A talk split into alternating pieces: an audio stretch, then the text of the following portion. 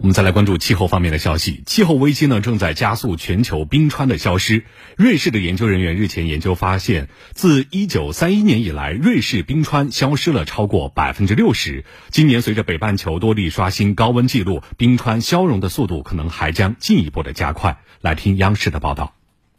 当地时间二十二号，瑞士苏黎世联邦理工学院等机构的研究人员发布了一项报告。他们通过对历史图像以及其他数据研究发现，如今瑞士的冰川与近一个世纪前形成了鲜明对比。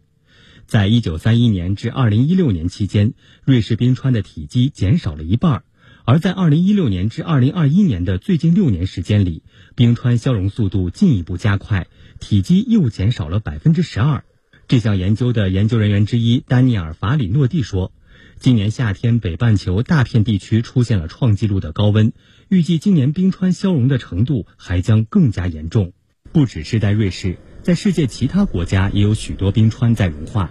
德国最高峰楚格峰属于阿尔卑斯山脉，位于楚格峰顶部的施尼弗纳冰川也在加速融化。今年以来的高温天气以及降雨降雪量的减少，都加速了施尼弗纳冰川融化。”数据显示，今年七月楚格峰的积雪深度为一九零一年开始有记录以来最低。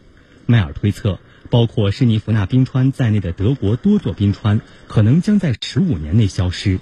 冰川加速融化，凸显了近年来全球变暖对生态环境造成的严重影响，以及应对气候变化行动的紧迫性。迈尔指出，应对气候危机最重要的措施是减少温室气体的排放。